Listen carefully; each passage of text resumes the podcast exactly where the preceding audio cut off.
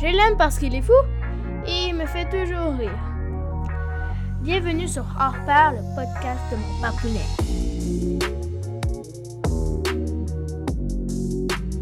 Alors bonjour à tous et bienvenue encore une fois à un épisode de Hors Pair. Ici votre animateur euh, Bruno ou euh, simplement Papounet, euh, comme aiment bien m'appeler mes enfants. Euh, je vous disais dans mon intro que ce que je voulais avant tout, c'était euh, aller discuter avec des pères qui voulaient bien me partager leurs histoires. Euh, souvent, ce sont des témoignages qui ont été difficiles, mais je voulais pas uniquement mettre l'accent là-dessus. également avoir la chance d'échanger avec des pères qui avaient des, des, belles histoires à raconter, des beaux récits. Et c'est exactement le cas de mon prochain invité, Rodrigue. Rodrigue le pirate, qu'il aime bien se faire appeler. Et si j'avais à décrire Rodrigue en un mot, euh, ce serait tout simplement joie. Je ne me souviens pas d'une fois parce qu'on a, eu la chance de se parler à quelques occasions. Et à chaque fois, il y a toujours ce sourire euh, accroché aux lèvres.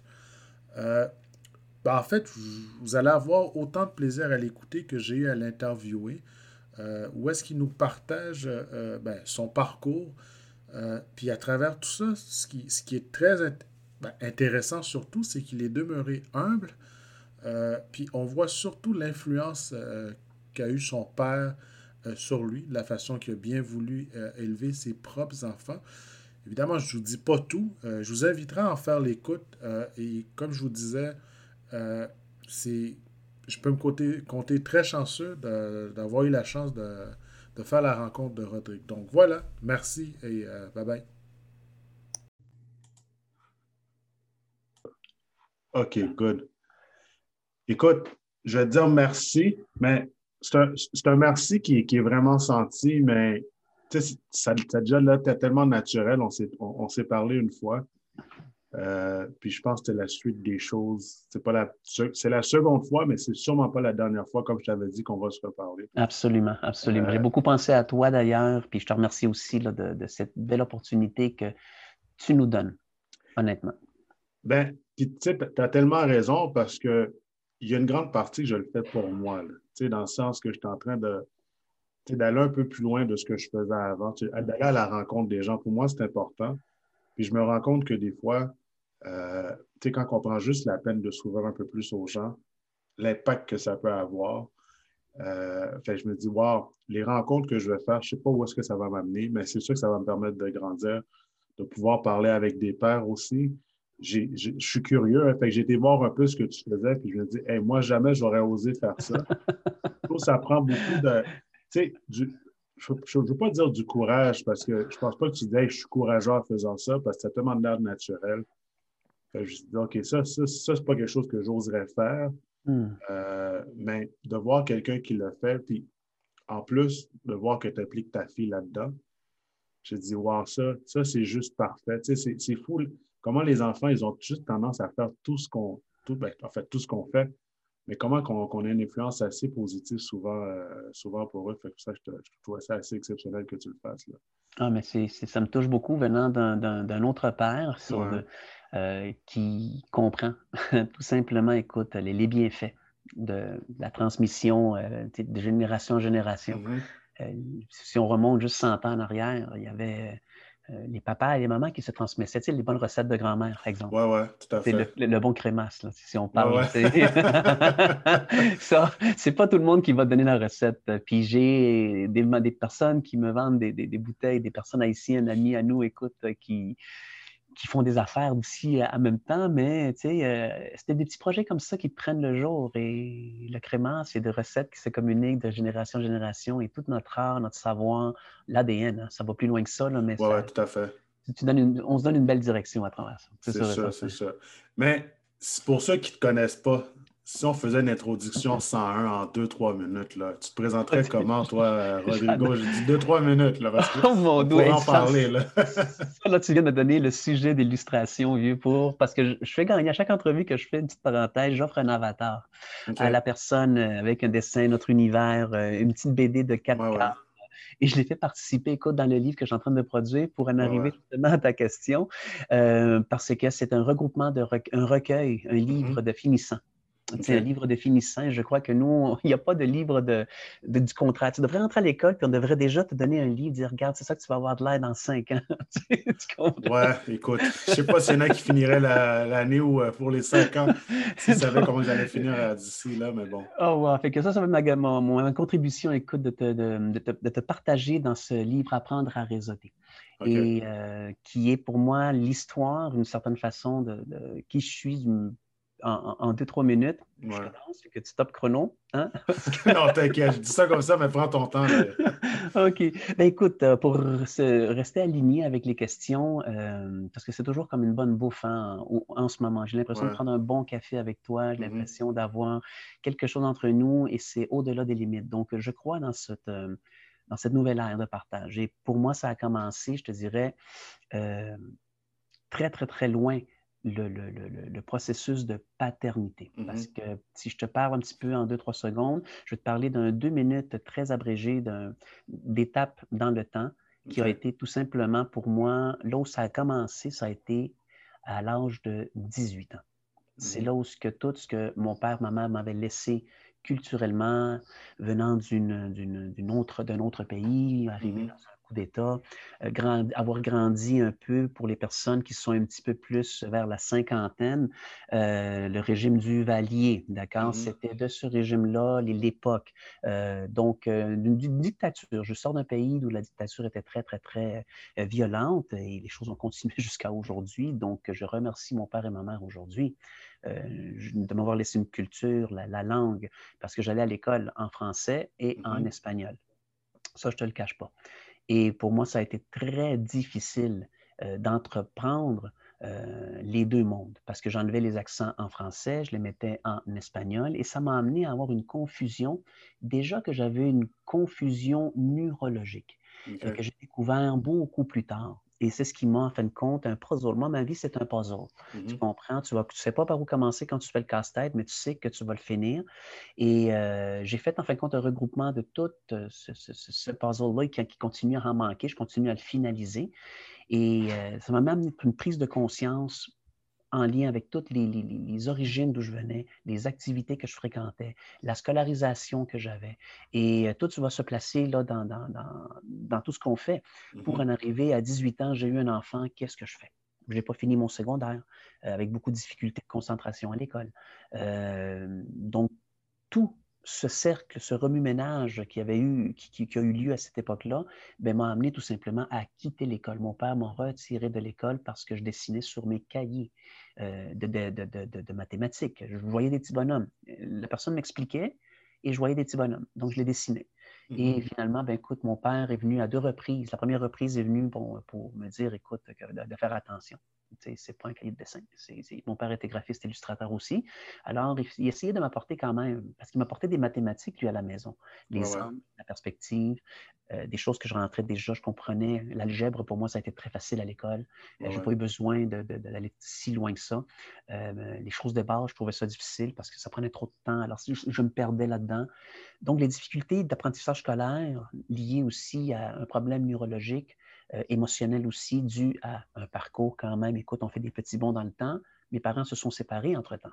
Alors, j'ai vécu en tant qu'enfant aussi de, de, famille monoparentale, dans des secteurs où l'activité, euh, euh, comment on peut dire ça, l'activité malsaine est très bien à, son élan au maximum. Mais monoparentale, tu vivais avec ton père ou tu vivais avec ta mère? Je vivais avec ma mère, mais en compagnie des parents de mon père, c'est-à-dire mes oncles, mes tantes, dans une coopérative. D'accord? Dans des endroits, écoute, dans, on vient de loin, là, donc euh, on, s'est toujours suivi. Donc j'ai grandi quand même bien entouré sur le plan familial. Et, là, ça, ça, ça, a apporté beaucoup de richesse parce que les liens familiales, même étant séparés, ça nous amène à avoir des plus. Et c'est dans cette nouvelle ère que les gens sont arrivés et que justement les, les, les, les, problèmes matrimoniaux ont explosé, puis les gens ont été obligés de se refaire dans un nouveau pays, ben nous, on roulait autour de ça avec culture, apprentissage. On va travailler plus fort à l'école parce qu'on va être mieux instruit, on va faire plus d'argent, on va avoir un titre hein, parce que les parents qui sont arrivés sont arrivés dans le but justement que leurs enfants s'éduquent et puissent avoir une carrière pour pouvoir avoir des jours plus glorieux Tu es, arrivé ici à quel âge? En fait, tu viens de quel pays, tout simplement? Oui, ben, je, je, suis d'origine chilienne. Je viens du Chili, euh, né à Santiago, euh, avoir connu légèrement mon pays, euh, je te dirais physiquement, mais je suis retourné à plusieurs reprises. Dans la totalité, je dirais à l'âge de 7 ans pour un 3 mois et à l'âge de 14 ans pour voir les cousins, puis avoir un premier Noël qu'on vit, puis tout. Là. Ça m'a amené aussi à prendre conscience que l'éducation, c'était plus ici que je la voulais parce que j'avais plus de portes, plus de possibilités. Euh, alors, euh, quand les, personnes là-bas, des cousins disent quand est-ce que tu vas venir nous voir, ça me fait mal au cœur de leur dire bientôt. Parce que je ne sais pas si je vais avoir le goût de retourner avec l'économie actuelle qui se passe là-bas. Parce que me connaissant, je serais sûrement le premier en train de bandir des drapeaux en avant. Euh, donc, puis si je me dis, si j'avais grandi là-bas, sûrement que j'aurais déjà été comme dans un autre dans un autre range, dans un autre circuit. Donc, euh, et alors, ce circuit-là m'a amené ici. Ce bagage culturel m'a amené vers le côté professionnel, à me former. Étant parent, je n'ai pas eu le choix de me tourner vers euh, ce qui me manquait le plus, apprendre à être un père, apprendre à être responsable dans ma vie comme père à 18 ans, quand il faut que tu aimes aller au, au basket, tu aimes aller jouer avec les amis, euh, c'était plus pareil. Je venais de passer dans un autre monde, une autre réalité venait de s'ouvrir à moi et ayant vu ma mère, mon père, tout cet aspect culturel euh, qui nous a amenés dans un pays où ce qu'on a eu de la, pas de la difficulté à s'intégrer, euh, mais il y en a qui ne se sont pas intégrés. que je, je, remonte la question. Il y a eu des personnes qui ont eu la misère à s'intégrer et d'autres qui se sont bien intégrés. Donc, nous, cette génération euh, d'enfants qui ont suivi un peu les règlements scolaires, qui ont suivi un peu compte de l'actualité et qui ont pris des tangentes professionnels qui nous ont amenés aujourd'hui à avoir cette belle conversation euh, pour pouvoir justement apprendre à se présenter justement dans tout ça. Et moi, c'était une grosse thérapie à chaque fois à Tabarnouche. Ben, disons, on se met dans le contexte, tu as 18 ans, là, là, tu me dis, en fait, tu me disais que tu avais grandi ben, à Montréal, Montréal-Nord, si je me trompe. C'est ça, j'ai grandi, je te dirais, au Chelaga Maisonneuve. OK, au Chelaga Maisonneuve. Au Chelaga Maisonneuve avec toutes les brum-brum et tout. Oui, oui, tout à fait. fait que tu es, un, ben, un, adolescent de 18 ans. Officiellement, légalement, tu es un adulte, mais dans ton corps ou dans, ta, dans ta tête, tu es souvent encore un, adolescent Absolument. qui veut triper, qui veut chiller, puis là, boum, tu as, un enfant. On fait quoi à 18 ans quand, quand tu apprends? Écoute, j'ai envie de dire, c'était une belle surprise. C'était quelque chose qui était planifié ou c'était. Euh, euh, écoute, je te dirais, comme pour garder la crédibilité de la, de, la situation, je dirais qu'il y a eu beaucoup, beaucoup. L'éducation aussi, on parle.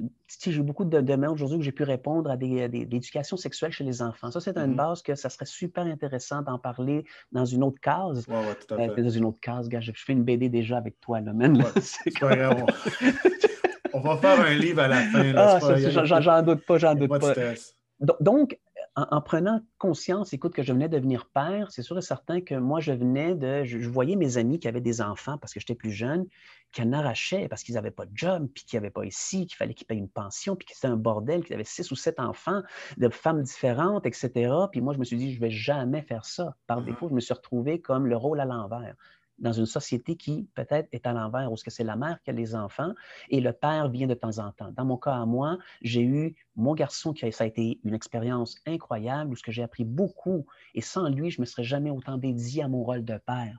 Pourquoi? Parce que ça m'a amené à aller chercher des ressources qui m'ont amené à m'éduquer, à aller plus loin dans cette, euh, dans, cette game parce que tu ne peux pas, tu peux pas, pas jouer dans cette game-là. Tu comprends l'idée là? Euh, alors, j'avais ce plan-là, et je me suis dit, OK, j'ai eu mon enfant pour sauter vraiment, écoute, très vite dans le temps. Euh, comment faire de l'argent? Vite. Vite. si, j'ai envie de faire du pouce, est-ce que le fait d'avoir un enfant jeune à 18 ans t'a permis de te responsabiliser, de devenir un peu plus mature? Parce que je ne sais pas, dans le contexte que, tu étais, mm. on, a, on, a, à peu près le même tranche d'âge. À 18 ans, on, est encore en chilling mode ou est-ce que. Hein, est-ce que le fait d'avoir un enfant à 18 ans, tu dis, là, là, euh, faut que j'arrête de niaiser, puis il faut que je sois sérieux. Là. Surtout que tu me dis que tu étais ben, père monoparental. Habituellement, tu dis c'est les femmes, puis là, c'était toi, en tant qu'homme, qui devais s'occuper d'un Exactement, autre à, venir. Ouais. Exactement. Donc, j'avais, écoute, je te fais des, des, des, petits sauts dans le temps, mais euh, la, première, euh, la première expérience que j'ai eue par rapport à une personne qui a eu un enfant très jeune, m'a sonné beaucoup les cloches. Donc, ça a été dans le contexte, justement, quand j'avais fait mon premier voyage euh, euh à mon pays, au Chili, euh, j'étais tombé en amour d'une cousine, écoute, épouvantable, et qui ne tombe pas en amour avec sa cousine? Hein? C'est comme... Ou son cousin. Ah, mon cousin, il est tellement beau, puis tout le kit. Alors, écoute, j'ai eu tout simplement une prise d'amour pour cette cousine et que je la salue si elle est là quelque part. Écoute, fort possible qu'elle fera peut-être jamais cette vidéo, mais bon. et je suis retourné à l'âge de 14 ans, dont on a vécu une belle histoire d'amour entre deux cousins, man. Ça a été la plus belle chose. Et par la suite, quand on parle une, belle histoire d'amour, c'est-à-dire sainement, d'accord? Je te parle, on se donnait la main, on s'est donné même un petit bisou en cachette, même, puis on s'est fait pogner par nos parents, puis on nous a fait la morale et toute la kit. on a eu droit à tout, mais on est resté avec ce cœur, on, s'aime. Euh, il y a eu, écoute, toute la, belle expérience, écoute, de cette belle jeunesse. Et que quand j'ai appris après qu'à l'âge de très jeune est resté enceinte, ça m'a sonné les cloches. Il y a eu quelque chose qui m'a affecté parce que j'avais un proche que j'aimais qui a été maman très jeune dans le contexte où ce qu'elle était. Qu'est-ce qu'elle fait? Quand on nous dit ici au Canada, il ne faut pas avoir d'enfants jeunes parce que tu, vas rater tes études. Tu vas rater tes études. Et il y avait vraiment ça. Alors, ça devenait pesant. Et ça devenait pesant aussi pour les jeunes filles que je côtoyais qui étaient enceintes et que, oh non, qu'est-ce que je vais dire à mon père? Qu'est-ce que je vais dire à ma mère? Ma vie est foutue. Alors, tout le monde grandissait dans cette ambiance. Alors moi, quand j'ai décidé d'avoir mon enfant, euh, mon fils, parce que on n'était pas dans la pleine éducation sexuelle, on a la pleine éducation de la, bienveillance à tous les niveaux. Euh, ça a été tout simplement, je te dirais, une prise de conscience parce que c'était le quatrième avortement qui s'en venait. Les trois oh, autres étaient conscients, d'autres même un accident. Euh, et après ça, moi, je me suis dit, non, ouais, on ne peut pas jouer à ça. Alors, c'est là la prise de conscience tout de suite parce que pour moi, la vie, j'avais une prise de conscience que la vie était importante avant parce que j'aimais les enfants. Même, je me souviens très petit que j'avais une attirance, quelque chose, une, saine attirance vers cet univers de aïe, je me, je me sens tellement bien avec ça. Et, et c'est là que j'ai décidé non, on ne va pas faire la suite. Alors, on va assumer. Alors, elle aussi, elle a eu peur, j'ai eu peur. On s'est donné la main, on s'est embarqué. Ouais, connu avec la maman à l'école. Ben, J'imagine parce que j'ose croire qu'à 18 ans, tu n'as pas de carrière, tu n'as pas de profession, tu fais des, ce qu'on appelle au Québec des job-in. Exact. là, tu arrives avec un enfant, puis là, euh, je fais quoi? Euh, je fais quoi? Je fais comment? exact. Et, et, ça, tu vois, entre la job-in avant que j'aie mon enfant et la sortie de l'école que mon père, j'ai eu en fin de compte, il m'a placé dans une école spécialisée, mon père en mm-hmm. art graphique, avec des adultes. Et dans ce processus de carrière, on me sort d'une école qui ne fit pas, on me met tout de suite dans une école avec des adultes qui fonctionnent, mon père imprimeur. Oups, l'enfant né entre-temps, euh, il y a eu des choix à faire, des remises en question, l'éducation qui range. Je me suis formé comme éducateur après, j'ai été sur le plancher, j'ai assisté, écoute, dans mon parcours avec des enfants autistes, des opportunités dans le niveau de l'éducation et continué par la suite à faire de la formation pour me rendre après ça dans des académies pour pouvoir me dire, écoute, là, je me lance comme illustrateur, concepteur, aller chercher tout ça, parce que mon père était graphiste, il avait besoin d'aide, et moi, je commençais à prendre plus de conscience de ce talent qu'il y avait dans la famille. Et c'est de là que la formation et un bac en multimédia m'est venu à cœur, tout en ayant l'éducation et les formations comme éducateur. Je suis rentré comme éducateur. Après ça, j'ai été chercher des formations spécialisées pour pouvoir justement faire de l'accompagnement et euh, avoir des opportunités sur le plancher avec l'Université de Montréal pour poursuivre avec des enfants dans le domaine de l'autisme et avoir travaillé avec des enfants à défis particuliers m'a amené à compléter, je te dirais, le père parce que j'avais des enfants, des reconstructions de famille. Donc, euh, tout ça, tu sais, dans la salade qu'on est en train de bouger là, c'est pour te donner en fin de compte toutes les pistes possibles que j'ai été obligé et en même temps accueillir pleinement et la réfléchir. Parce qu'à chaque fois qu'avec une décision, il fallait que je prenne, il fallait que je m'assoie. Je que j'aille une référence quelque part, soit en éducation, soit avec des personnes que j'aime, la famille, du vécu et même la valeur spirituelle à jouer à travers ça. Mais hein? il y, a une chose que ton père semble avoir compris euh, assez tôt, puis je trouve ça très intéressant parce que ce n'est pas tous les pères, hmm. euh, je dirais, immigrants qui auraient comment dire, qui auraient osé faire ce que ton père a fait, c'est de reconnaître qu'il y avait un potentiel, qu'il y avait un talent, de dire, regarde, il n'est peut-être pas fait pour les bancs d'école pour l'instant. J'ai besoin d'aide, mais il y a quelque chose que je peux l'accompagner. Puis, tu sais, tu me dis, tu as pris, puis tu as mis dans une école euh, spécialisée pour justement développer ce potentiel-là. Exactement. bien, ça, je trouve. Absolument, absolument. Et c'est de là, je crois qu'il a eu, euh, il a été responsable. Je crois que la, la, seule fois que, la seule fois, je dirais que j'ai pu prendre conscience de l'investissement qu'il était en train de faire euh, mm-hmm. par rapport à, à, ma vie, pas à ma carrière, à ma vie. C'est, il ne me voyait pas, lui, regarde, il ne me parlait pas de diplôme, il ne me parlait pas de il me dit, si tu veux réussir dans ce que tu fais, fais ce que tu aimes. Et tu vas avoir, en fin de compte, des certifications qui vont venir avec ça. Et c'est de là, en fin de compte, que tous ces apprentissages-là euh, sont venus par la suite. Euh, ce que mon père a eu comme travailleur autonome aussi, écoute son entreprise. Euh, il a toujours été autonome. Aujourd'hui, écoute, il est enseignant, enseigne de façon autonome ce qu'il aime faire. Donc, il se replace. Alors, tout, rentre, je dis, tout s'aligne bien dans ce processus-là. Alors, chose que je n'ai pas négligée à cet âge-là, parce que je me dis, si on peut. Mon père a été la première personne qui m'a payé pour dessiner. OK, il t'a engagé, donc tu étais employé par Exactement. ton père. Exactement. Et pour en arriver là, j'ai dû faire une formation. Il a été obligé, lui, de me diriger. Obligé, en quelque sens, obligé parce qu'il voyait ce potentiel-là, puis il ne pouvait pas passer à côté, parce que sinon, il loupait complètement sa vocation. Alors, euh, pendant que j'ai lâché l'école, qu'on a fait cette transition, on lâche, on se place, on regarde, on juge, euh, il m'a dit, tu restes à la maison, c'est pour dessiner. Il m'a dit, voici le titre, voici les anneaux, voici les commanditaires, go, tu y vas. Je pars à... Il partit à 9 h le matin, il est revenu à 5 h pour évaluer la fiche. Ça m'avait pris peut-être un 8 heures à la faire, parce que je voulais vraiment être impec. Euh, je continue, j'ai peinturé les anneaux, couleurs, les titres. Euh, impeccable. Il rentre, il regarde le dessin, et tout de suite, il dit ici, ça dépasse, ici, ça dépasse. Les cercles ne sont pas bien en dedans de la ligne noire que j'avais fait, que je t'avais dit de faire. OK, je regarde, c'est vrai, mais c'est qui, va le, qui va le voir? Tiens, lui, il l'a vu. Tu comprends l'idée? Donc, euh, là, il prend mon dessin. Sérieux? Il le met à côté. Il me dit, il faut que tu recommences. Il sort j'ai trouvé ça, euh, là, là, il venait complètement de me dire, mais regarde, il y a quelque chose qui veut me dire, quelque chose que je ne comprends pas. Je devais, je, devais-tu pleurer, accepter, tout lâcher? Mais j'avais déjà ce comportement dans moi. Ce qu'il venait de faire, c'était pas pour rien, parce que s'il déchire quelque chose, c'est parce qu'il a vu quelque chose.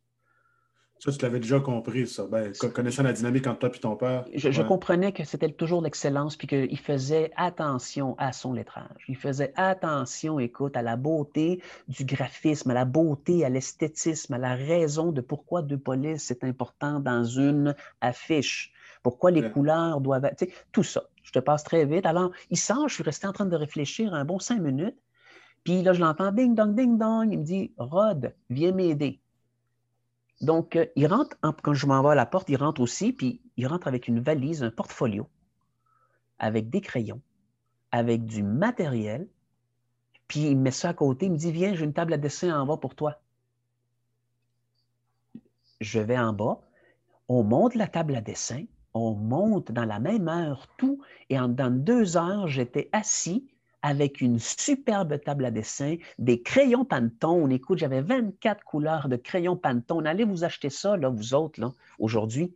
Et des feuilles, du lettre à 7, une boîte de lettres à 7, écoute, de 24 polices de caractères différentes, avec toutes, tu sais, en passant par la pica à l'unité de mesure la plus facile aujourd'hui, le pixel. Donc, tu n'avais aucune idée que ton père, derrière le fait qu'il a déchiré ton dessin, il y avait un autre projet, là. Il, y avait un plan pour toi qui était déjà fait. Eh oui, mon ami. Il y avait un plan, lui, il avait planifié tout ça. Donc, euh, il allait de façon euh, très artistique. Alors aujourd'hui, je lui rends, je rends grâce à Dieu même pour le père que, que j'ai eu parce qu'il a compris. Puis aujourd'hui, je lui retourne toute cette technologie en l'aidant à naviguer dans cet univers parce que mon grand-père était typographe, mon père était illustrateur, concepteur et imprimeur. Euh, et il m'a dit, il va falloir que tu ailles te former quand les machines à couleurs sont rentrées à l'imprimerie, pas le numérique, les machines à couleurs. D'accord? On vient de la presse, de couleurs. Euh, donc, cet univers-là, la chambre noire, quand tu fais justement là, et que tu viens boucher là, avec euh, la petite pommade et que tu viens boucher les petits trous pour que l'image soit impeccable, ton noir, un noir exquis, puis un blanc exquis. 100% les deux. Alors, tu comprends un peu l'idée? Tout à fait. Là, 18 ans, tu as un enfant, tu es un peu seul à l'élever, j'imagine, parce que ce que tu me dis, c'est que la mère n'était pas nécessairement prête. Exactement. Je crois qu'on a eu, euh, le père a été présent, la mère a été présente à des divers niveaux. La maman, après ça, ben écoute, elle a reconstruit sa vie. Elle est partie à Guadeloupe, où donc je suis resté à temps plein avec mon garçon à l'âge de 8 ans. Donc, euh, je, on n'était pas confrontés, mais en fin de compte, je désirais avoir. Il y avait une guerre plus que d'autres choses, manque d'expérience, mais avec tout ça, ça nous a amené, écoute, à, à cheminer par la suite, écoute, à vivre des belles aventures, des beaux défis et des échecs aussi à travers tout ça, dû à des lacunes, parce que euh, à 18 ans, ben, il a été obligé, lui, de fou, de partir de ses propres ailes. Et moi, je planifiais justement toute cette, euh, cette abondance en, encadrement émotionnel. Maman n'était plus là, donc je devais compenser. Euh, je n'ai pas eu euh, des copines dans ma vie, là, regarde, à tout craquer. J'ai eu deux personnes qui m'ont appuyé euh, dans divers stades. Et aujourd'hui, la mère des filles, qui était mon premier, mon, garçon, la mère des filles, qui a été un deuxième échec après 15 ans, qu'on s'est retrouvé dans toute une panoplie d'aventures pour en arriver à la plus petite de 7 ans qu'une famille reconstituée. Donc, et dans le bon de tout ça, il y a toujours eu une stabilité. Euh, ça, c'est un autre livre parce que je suis en train de l'écrire, ce livre-là, pour pas dénoncer, mais plutôt pour encourager que ce n'est pas la solution, tu comprends, aujourd'hui, parce que j'ai été obligé de prendre des avenues pour être plus de temps avec mes enfants et trouver des solutions très vite financièrement et de comprendre un peu un processus de système. Donc, je ne pouvais pas avoir la liberté de faire ça si j'avais du 9 à 5. Alors, il fallait que je trouve des solutions de petits travaux qui sont très payants dans le domaine que j'étais. Alors, c'est là où l'enseignement est rentré. Euh, pourquoi? Parce que je savais que je pouvais avoir des petites heures et compléter une journée euh, au complet euh, si j'étais du 9 à 5. Donc, il y avait des comparaisons parce que j'étais professeur, j'étais enseignant en informatique, concepteur et tout ça. Donc, j'allais chercher vraiment ce que j'avais de besoin. Et c'est sûr que je me suis arrangé avec mon garçon, je me suis arrangé avec la famille des temps que je ne pouvais pas aller chercher les filles.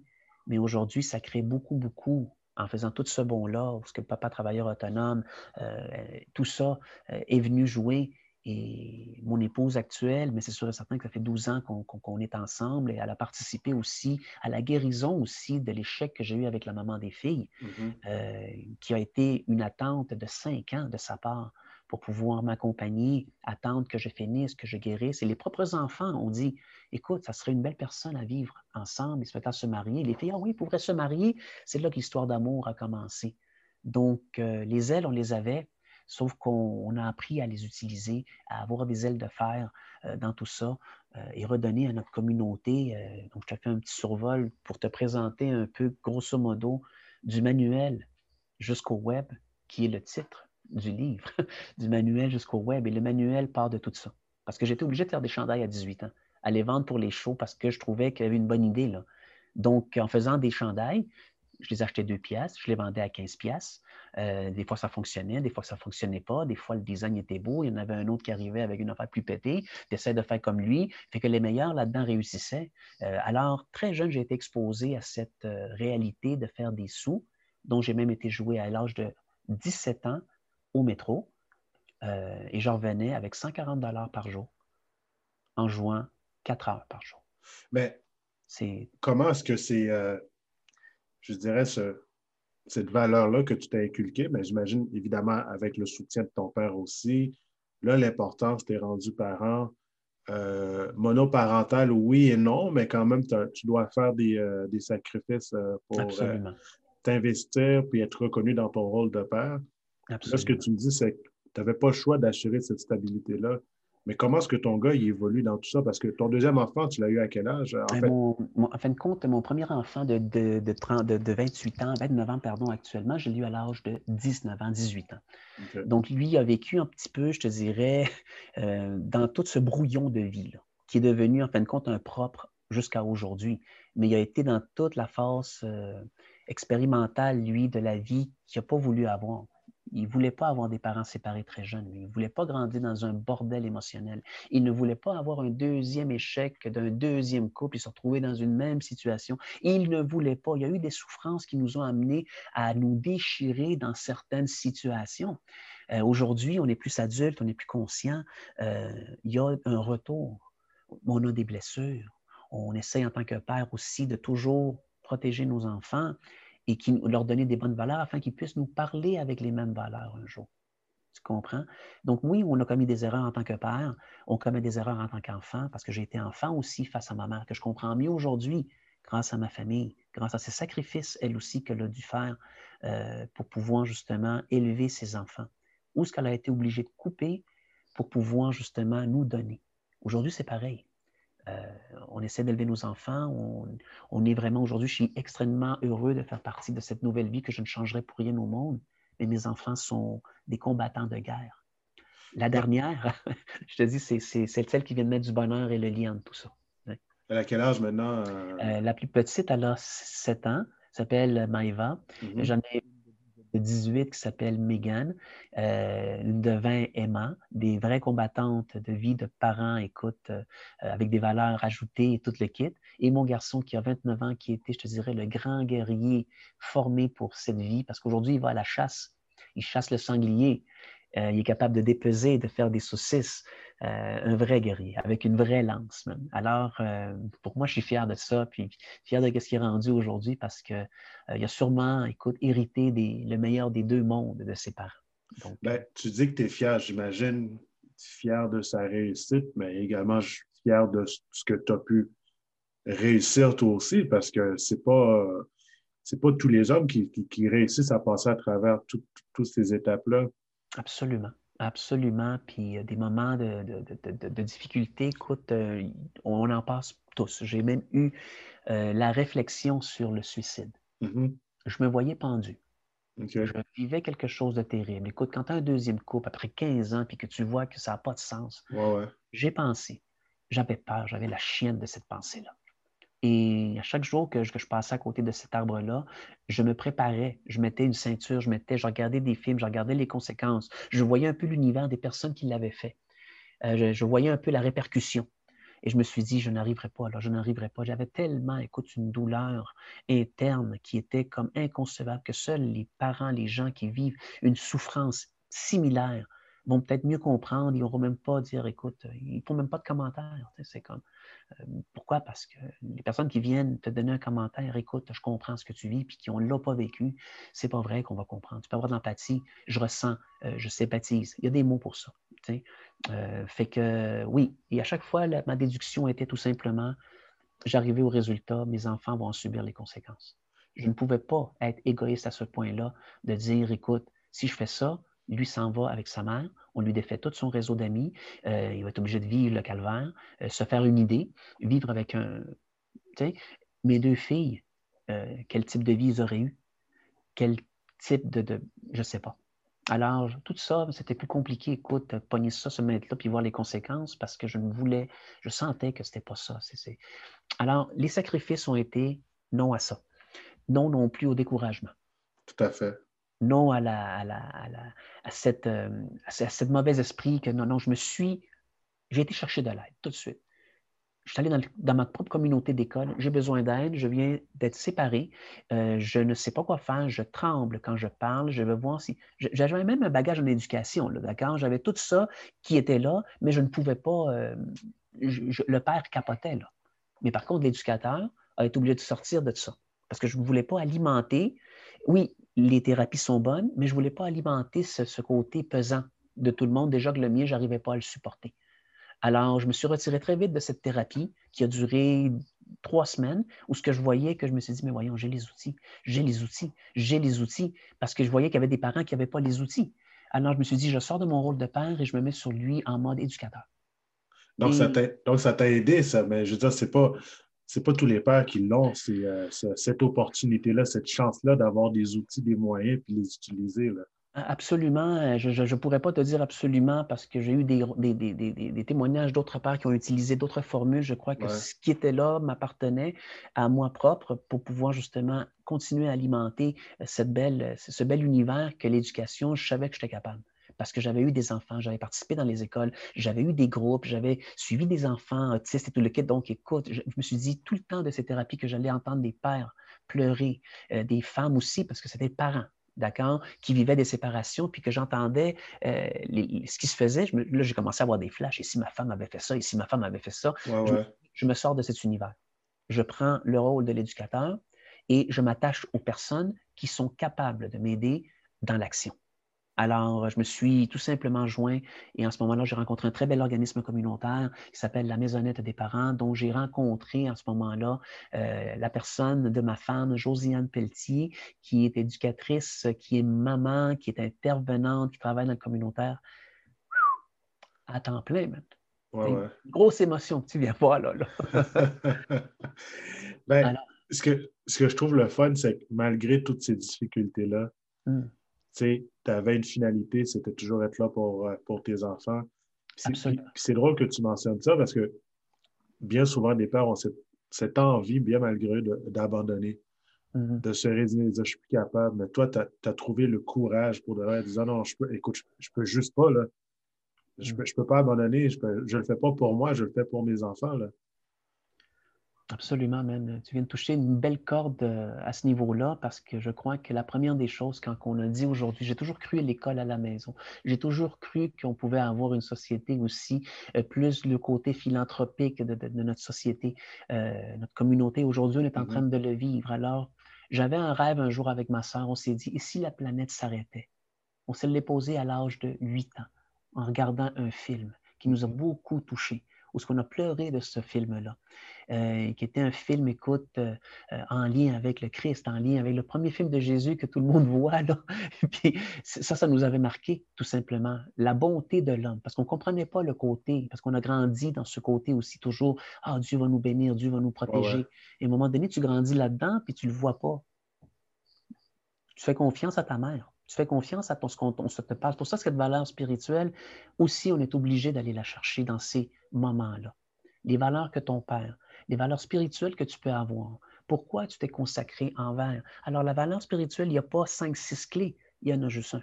Et celle-là, pour moi, a été de me tourner justement vers le ciel et de me dire, écoutez, si tu es là, tu vas me bénir, tu vas comprendre, tu vas me guider. Et c'est à travers là que ma foi, elle a commencé à se prendre en main parce que je l'alimentais. Alors, quand je me suis sorti du groupe de parents, je me suis dirigé vers des organismes où j'ai rencontré euh, la personne qui marche toujours avec moi et qui me soutient dans tous mes projets, qui voit les difficultés que je peux vivre et comment elle peut alimenter, me soutenir du mieux que je peux. Mm-hmm. Euh, elle est, en fin de compte, le deuxième capitaine dans le bateau euh, parce qu'elle consulte toujours ce qu'on va faire. On se consulte, on essaie d'être, surtout aujourd'hui, des parents un peu plus techniques parce qu'on a les mm-hmm. compétences et en même temps, on se donne la possibilité d'être parent et d'être impatient. et ben, écoute, tu soulèves tellement un bon point, hein, parce que je pense que moi-même, des fois, on se met tellement de pression. Euh, en tant qu'homme dans la société, euh, on peut pas, on peut pas, il faut qu'on soit parfait, il faut qu'on soit à la hauteur de. Mais c'est comme si on ne se donne pas la chance des fois de faire des erreurs puis d'être mm. vulnérable. Absolument. Dans une certaine mesure, oui. Absolument. Euh, j'ai vu l'enfer, comme on dit, dans les, cinq, six premiers mois. Quand on dit j'ai vu, j'ai vu toutes sortes d'émotions que je ne voulais pas toucher. J'ai eu des oncles qui m'ont aidé, des tantes. Euh, Kim Perrault, qui m'a aidé beaucoup, une tante euh, super géniale, euh, qui ont compris que j'avais besoin d'aide. un de mes oncles, Cello, qui a été là aussi, donc avec les, gens qui vont vraiment, écoute, avoir un impact. C'est pas tout le monde qui est capable de donner des bons conseils ou de t'accueillir dans cette situation-là. Alors, c'est pas facile. C'est pas facile. Puis aujourd'hui, bien, euh, grâce à l'exemple de ma mère, j'ai pu entreprendre justement cette carrière de père. Grâce à l'absence de mon père, j'ai pu entreprendre, écoute, de l'aimer du côté euh, plus artistique, plus euh, entrepreneur. Mon père est devenu mon père quand j'ai compris ce que c'était l'entrepreneuriat.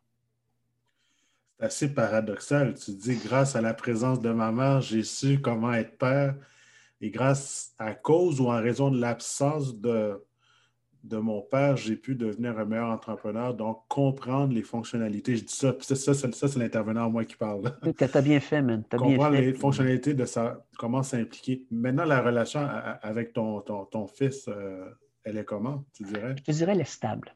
Elle est stable. On est dans un temps, je te dirais, de réflexion. Ces, ces derniers huit mois, je crois qu'on s'est parlé, comme on dit, dans le casse il m'a parlé très fortement, qui est venu toucher mon cœur et je n'ai pas peur, écoute, de le, de le, partager. Euh, il a toujours été une bonne source de réflexion, mon garçon. Euh, il a toujours apporté, en fin de compte, il m'a toujours apporté leur juste euh, dans la vision qu'il avait, en fin de compte, en tant qu'enfant et que je dois comprendre de plus en plus parce qu'on vit dans une étape où ce que ça casse ou ça passe. Tu comprends l'idée? Euh, alors, euh, il m'a très bien mentionné, écoute, dans un partage que euh, qu'il ne voudrait pas être un père comme moi. Il ne sera jamais un père comme moi. Et ça m'a tellement touché parce que je le sais qu'il va être la meilleure version de moi-même. Tu comprends? Alors, j'ai pu répondre à ça de façon très sage, outrement, peut-être ailleurs, avant peut-être, je ne sais pas dans quel temps, dans quelques passées d'années, des années passées, j'aurais peut-être réagi. J'aurais peut-être fait la morale, et quoi, je me suis occupé de toi, j'ai fait ci, mais aujourd'hui, la réponse que j'ai pu comme lui donner par rapport à ça, qui m'a fait réfléchir, donc il m'a dit, je, il ne peut pas passer par les mêmes affaires que moi j'ai passé, les mêmes erreurs que j'ai commises, c'est tout à fait normal. Mm-hmm. Parce que je lui ai mentionné tout simplement au contraire, tu vas être mieux équipé, tu vas être mieux préparé, tu vas avoir en fin de compte plus de discernement. Parce que tu, tu vas avoir un enfant, écoute, là où ce que tu vas être là, là. Alors tu vas pouvoir vivre ta paternité à 100% Chose que je n'ai pas réussi à faire quand que lui est arrivé à l'âge de 8 ans. Et l'importance de construire le caractère de l'enfant, un père et une mère, c'est entre 0 et 7 ans. Il y a mm-hmm. un cycle qui se fait là que j'ai compris tout en processus d'éducation euh, à l'école, etc., tous les séminaires qu'on peut avoir. Euh, écoute, euh, il y a des, des carences, comme j'en ai eu. Alors, je ne vais pas dire qu'il y a tort. Et je peux affirmer que dans ce que je lui ai raconté, on a raison. Alors, c'est tout ça qui vient faire, écoute, là, aujourd'hui, on s'écrit on s'écrit, on est délicat dans la façon qu'on partage, on s'encourage, on ne répond pas aux niaiseries. on n'est pas là, hey, je lui envoie, c'est sûr et certain, des petits coucous de temps en ah temps parce que j'alimente, mais je respecte son silence, je respecte, écoute, des fois des beaux textes qu'on écrit, et des fois, juste qu'est-ce que je lui envoie, il va dire un merci, c'est super, je comprends qu'est-ce qu'il veut dire. Mm-hmm. Alors, euh, on est là, on navigue, on entreprend, puis et les autres enfants, ben écoute, euh, sont euh, dans le démarrage. Il y en a d'autres qui ont commencé à voler petit travail, d'autres qui sont encore ici, qui, qui veulent devenir, qui veut devenir YouTuber. Alors, on, on, on l'équipe pour qu'elle devienne YouTuber. Ben, je pense qu'ils ont la meilleure personne pour les équiper au niveau multimédia. Faut qu'ils se lancent. Est-ce que, est que les enfants, ils ont suivi tes traces euh, dans le domaine du dessin multimédia? Oui, ils, ont, oui ils, ont les gènes. ah oui? Ben, j'ose croire, ton grand-père était typographiste, tu dis, ton père était graphiste, toi, tu es designer.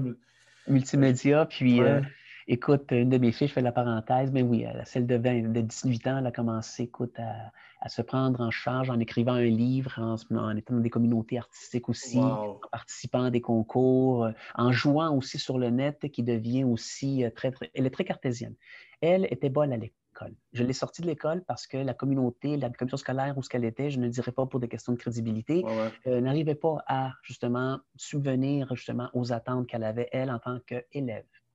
OK, on s'occupe pas assez de moi, on répond pas assez aux besoins, euh, je sais peut-être, donc que j'essaie d'appeler le directeur ou la directrice de l'école et que ça prenne une semaine à que, oh, excusez-nous, monsieur, nos systèmes, une poly... Écoute, je me suis dit, c'est une petite société, on, la, forme pour la plus grosse société. Elle m'a dit clairement, la raison pour laquelle que je veux sortir de l'école, c'est que je fais du 35 heures semaine assis. Hey, tu fais du 9 à 5? Ouais. Incluant les lunchs. Ouais, ouais, je comprends. Et sans le déplacement d'autobus. Et elle m'avait fait un calcul épouvantable. Elle a calculé, elle, durant l'année, de façon stratégique, pourquoi elle allait redoubler son secondaire 4. Et elle était consciente des notes qu'elle allait avoir pour reprendre après d'autres choses. Elle avait planifié tout ça. Moi, ce que j'ai regardé là-dedans, c'est pas de dire, oh non, tu vas finir l'école. J'ai regardé la façon que son cerveau fonctionne, que je me suis dit, est en train de planifier une année, là.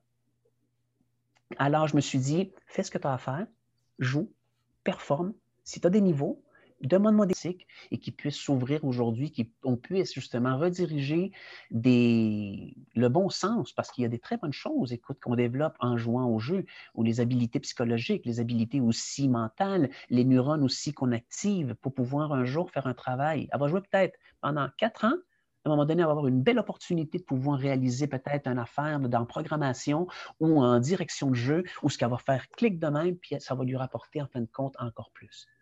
On, commence à parler de publication, on commence à parler d'histoire. Je lui ai acheté une petite tablette, euh, un petit ordinateur qu'elle avait là, qu'on utilise, donc je ne donne pas tout tout de suite. Je mets les choses afin que, un peu comme euh, un guerrier qui s'en va à la guerre, et que sur le chemin, on lui propose en fin de compte des outils pour aller justement vers ce dragon. Donc, on lui propose une épée, il faut qu'elle dessine sur une petite tablette avant de commencer sur la grande. Tiens, il euh, faut qu'elle commence à trouver son confort ergonomique avant d'acheter une belle chaise. On ne va pas la prendre, on va la faire sur mesure. Dirais-tu que tu permets à tes enfants, de, un peu comme ton père l'a fait, de vivre ce potentiel-là, de permettre de se réaliser, puis c'est pas nécessairement selon les normes, les attentes de la société, mais selon ce qu'ils veulent eux, puis toi, tu es juste la titre de soutien. Est-ce que c'est comme ça que tu le vois? Absolument, absolument. Parce que je focus sur un horaire très rigide sur ce que je fais présentement. Et je crois, comme tu dis, par l'exemple, viennent en fin de compte ces, ces, recommandations aussi, parce que j'amène aussi le côté euh, discipline à la maison. OK, mm-hmm. c'est l'heure de laver les toilettes, et tout le monde, la plus petite jusqu'au plus grand, il y a il n'y a pas de privilège ou il y en a, dépendamment de l'implication que chacun a. Donc, la plus grande, écoute, a fini de faire ses choses pour qu'elle va plus vite. La petite vient de faire la morale. Moi, je peux te faire ci? Est-ce que tu as fini ça? Non. Fini de... Oui, mais Megan est couchée. Eh, elle, elle a fini. Oui, elle, a fini. C'est comme, vas-y, fait que là, c'est des, des, petits roches comme ça qu'on a à la maison, mais on essaie de garder quand même un grand équilibre à ce niveau-là. Et le langage paternel, si l'enfant, écoute, te dit, écoute, arrête de rentrer dans ma chambre, parce que c'est vrai, j'ai tendance à ouvrir la chambre puis rentrer parce que je vais apporter quelque chose à côté, parce que je fais du Et ça, c'est ma mère qui le faisait, puis je lui dis, je m'excuse, je me rends compte que ma mère faisait ça. Je vais essayer de faire attention, de cogner. Mais si je cogne une fois, attends pas trois minutes, là, puis me dire oui après, là, parce que ça, là, ça devient insupportable. la patience, c'est comme attends, j'ai cogné et réponds. c'est mon temps, là, je te fais ça, je te plie ça parce que je sais que c'est important pour toi. Ouais, je comprends. Autant que c'est important pour moi le dessin. sais, pour ça, des fois, je me couche à 3 heures du matin. J'ai un, petit rush de dessin, mais pour pouvoir être correct. Donc, c'est là les sacrifices, encore une fois. OK, tu donnes ici, tu planifies là, on mange ensemble, l'heure du souper est là, il faut s'arrêter, il faut donner du temps, mais pas dans le mauvais sens. Parce que après ça, je sais que je vais avoir de 7 à 8 pour écrire, à 7 à 9 pour faire. Et je côtoie des amis de la France qui sont, écoute, merveilleux, mais l'horaire n'est pas différent. Fait que des fois, à minuit, les autres, ils se lèvent là-bas. Fait que, hey, salut, bon matin, hey, bon matin. Fait que c'est comme, c'est parti.